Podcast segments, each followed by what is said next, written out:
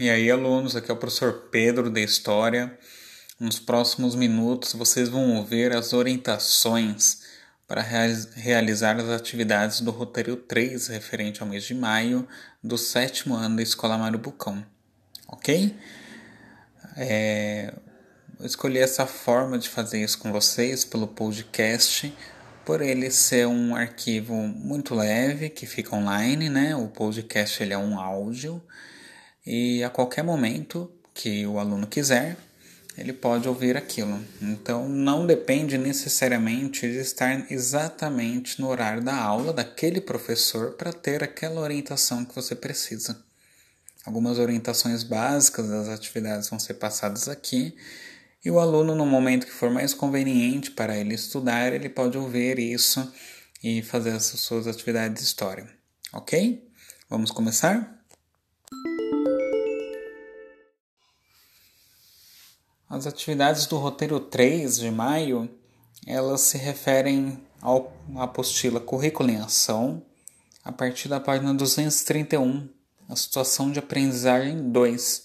Situação de aprendizagem é como eles chamam os capítulos. O nome dessa situação é O Humanismo e sua relação com a ciência e a tecnologia. O humanismo e renascimento clássico eles fazem parte de um movimento filosófico, cultural, artístico surgido na Europa no século XV. Então, as atividades da apostila vão todas tratar do século XV, XVI, XVII, ok? Em outras palavras, 1500, 1400, 1500, 1600 e alguma coisa. Atividade 1, que está nas páginas 231 e 232, elas se referem a um quadro, um quadro do Rembrandt.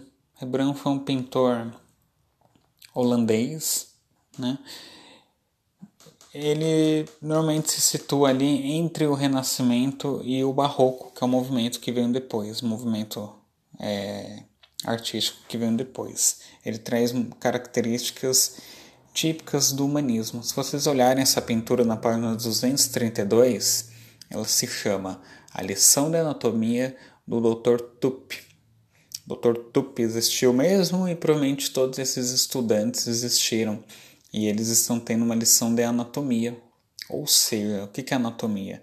Anatomia é o estudo dos corpos, dos seres humanos, de sua forma física, né?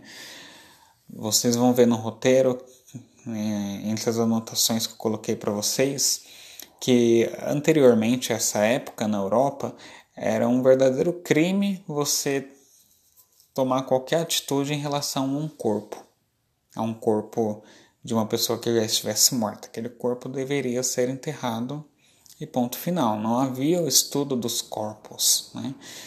O, uma das questões do humanismo foi realmente dar visão a esse corpo. Esse corpo que antes era motivo de vergonha e de medo, né? não se mostrava o corpo e iria ser castigado, ele passa a ser um motivo de orgulho. E aí esse quadro mostra o lado científico da coisa. Ao estudar o corpo, começa-se a entender como funcionam algumas doenças esse conhecimento todo ele não é nascido na Europa, não, pelo contrário. O, muito desse conhecimento anatômico já vinha vindo com os árabes ali desde, desde o início do islamismo e os europeus conseguem pegar toda essa herança e dar continuidade ao desenvolvimento ainda muito precário da medicina. Você vê no quadro que o Dr. Tupi ele está abrindo o braço e os outros estão super curiosos ali, olhando aqueles. É, os ossos, os músculos e tudo que tiver para ver ali. Né?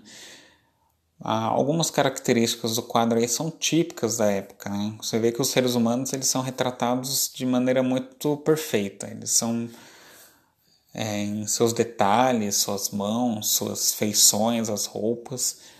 A intenção é retratar um ser humano o mais perfeito possível. E o jogo de luz. Há uma figura central que a luz bate nela. E que, portanto, ela, ela se torna o centro do quadro e tudo irradia dela. Isso foi um pouquinho forte no Renascimento, mas é uma característica muito do barroco, essa questão de trabalhar com a luz e a sombra, né? onde uma parte do quadro é muito clara e a outra é muito escura, dando uma ênfase maior à parte que é clara para que a pessoa sinta o choque de ver aquilo que o pintor quis passar naquele momento. Né? A atividade 1, portanto, né, só é, tem a 1.1, são algumas questões sobre esse quadro. O que não dá para ver no quadro, talvez precise de um conhecimento prévio e tal, ou expliquei aqui nas minhas palavras, ou vocês vão ver nas anotações no, no próprio roteiro, ok? Então eu já fiz o roteiro pensando nisso, colocando algumas anotações para dar ali uma base para quem de repente não lembra muita coisa do sexto ano.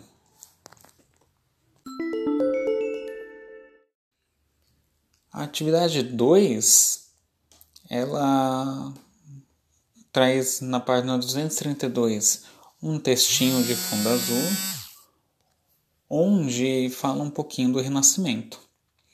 Renascimento e humanismo talvez fique um pouco jogado na cabeça. O Renascimento ele faz parte do humanismo, tá? É um movimento artístico, ou seja, das artes, mas um movimento científico também, em que busca inspiração nos antigos gregos, ou seja, em 1500 anos antes da época deles. 1500 para 2000 anos antes, né? E, portanto, traz esse nome de renascimento. Eles estão buscando uma coisa que já morreu na sociedade deles e renascendo.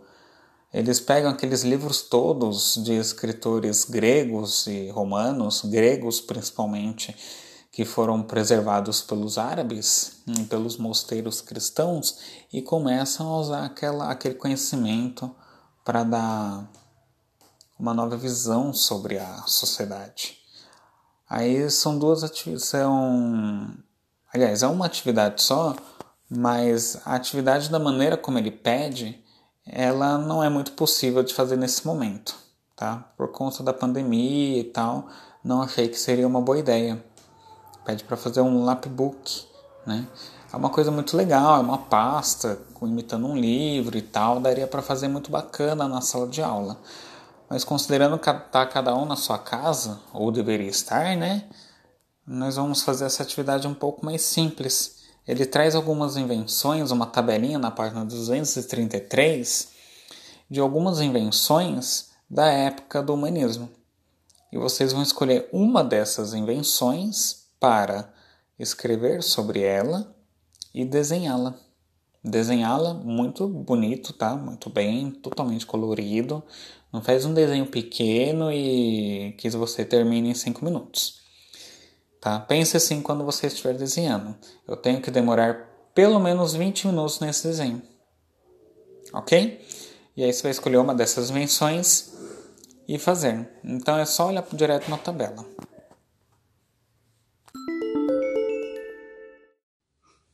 Essas foram as orientações pra, para as atividades 1 e 2 do roteiro.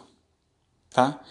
Tem atividade 3 e 4, mas aí semana que vem a gente fala sobre isso para não ficar muita coisa ao mesmo tempo, ok?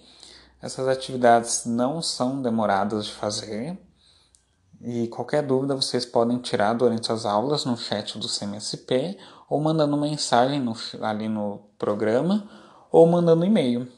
O meu e-mail está no finalzinho do roteiro, lá na, no, na uma das últimas coisas que eu coloquei lá, tem azulzinho.